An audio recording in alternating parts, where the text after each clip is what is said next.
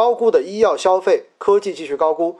如果这波主板继续拉涨，他们继续上涨的希望有多大？如果估值继续高估，是风险加大吗？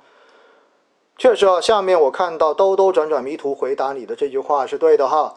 高估值短期风险肯定很大，因为在市场中间，估值高一般伴随的就是高风险，而估值低一般伴随的就是低风险，这个是没有问题的。但是低风险仅仅代表相对安全。并不一定代表它未来就有很好的投资价值，而高风险虽然代表它现在是高风险，并不代表着它未来就没有好的投资价值。所有的偏成长的板块基本上都是高估值、高风险。而这一波主板拉涨，关于这个原因，在周一的威尼斯星空夜话中间，我跟大家详细的讲过关于风格切换的这个话题。那确实是有可能出现风格切换。而且今天其实市场出现了比较大的这种调整，而调整的最多的还是这些被高估的板块。所以，当资金面不是那么乐观的时候，在很多时候存量资金博弈的时候，那么在风格的切换过程中间，高估值的很有可能就会遇到估值的这一种挤出泡沫的效应。但是前面也一直跟大家强调过，估值看的是价格跟盈利的比值。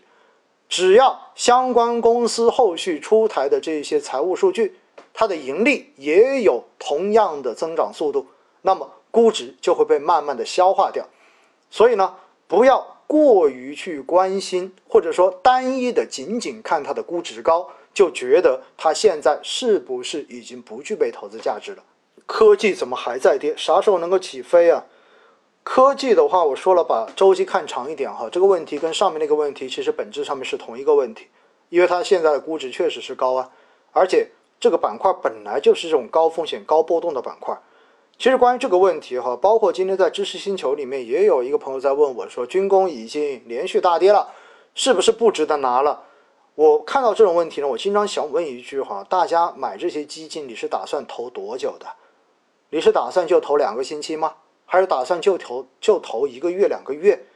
如果你相信这个板块的长期机会，那么你就要有耐心去等待未来的结果。如果你看不懂某个行业的机会，或者你不认同某个行业长期增长的逻辑跟它的投资价值逻辑，那么就不要去碰这个板块。买了之后，只要你不是在错误的时间去做的全仓买入，那么我都觉得，只要你相信它的长期增长逻辑。这些板块都是不用去看短期涨跌的。老师怎么设定自己的定投时间呢？比如我手里有十万可投资，以后每月也有一两千可用，我应该多久把这十万满仓呢？计划持有一到两年，达到收益率后再卖出，再定投。下面我觉得兜兜转转迷途给你回答的已经很到位了哈。关于这一个存量资金分批定投的问题，在喜马拉雅上面专门有一集跟大家讲过，其实就是一个你对于未来市场自己判断的一个过程。因为你这种准确的说，它不叫做定投，它只叫做分批建仓，叫做整笔资金的分批建仓而已。长期的定投应该是不设限的，不存在说计划持有多少年，定投有可能要持有多年才能够获得收益，而不。而不是给自己设定一个我持有一到两年，哎，我这个周期就完了。如果你有这样的想法，那我告诉你，你真的不要去做这样子的赌博，我觉得不靠谱。这样子短期如果出现了市场的这种调整，你大概率应该是拿不住的，因为你没有做好足够正确的新投资心理的这种预预建设，好不好？拜登当选总统是不是不利于股市？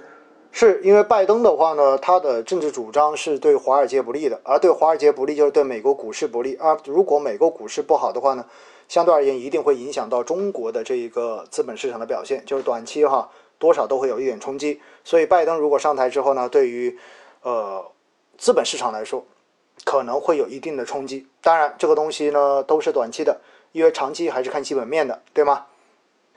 夏普比率，夏普比率的这个话题呢，呃，其实我还想考虑在后面哈，就是那个市场基础名词解释中间专门跟大家去进行详细的解释。总之呢，夏普比率强调的就是每单位的风险能够贡献的收益的能力。嗯，大概就跟大家这么一句话来解释：同类基金，大家记住了，是同类基金比夏普才有意义。夏普越高，意味着基金经理承担风险、创造收益的这种能力就越强。所以，准确的说，同类基金中间，基金经理的夏普值，这个产品的夏普越高，相对而言意味着这个基金经理的能力越强。清楚了吗？中概互联指数怎么样？可以定投吗？我说了，我不看好中概股在美股市场的未来哈。我这个观点已经强调过很多次了，因为现在美国政府对于中概股非常的不友好，所以大家看到现在包括蚂蚁金服是不是要说在港股，包括在 A 股都要上市了，对不对？而且未来会有越来越多的这些中概股回归港股或者回归 A 股，因此呢，我觉得大家以后不必要去投这种 QDII 的中概互联指数，以后。直接投国内的这一些相关指数，我觉得就 OK 了。等他们回来吧。猴市，猴市做定投嘛，猴市操作。我前面跟大家介绍过啊，如果你那个的话，你可以把它改成日定投啊，每天都有钱扣款，没有问题啊。所以像今天这种跌，我觉得都很正常哈，太正常了。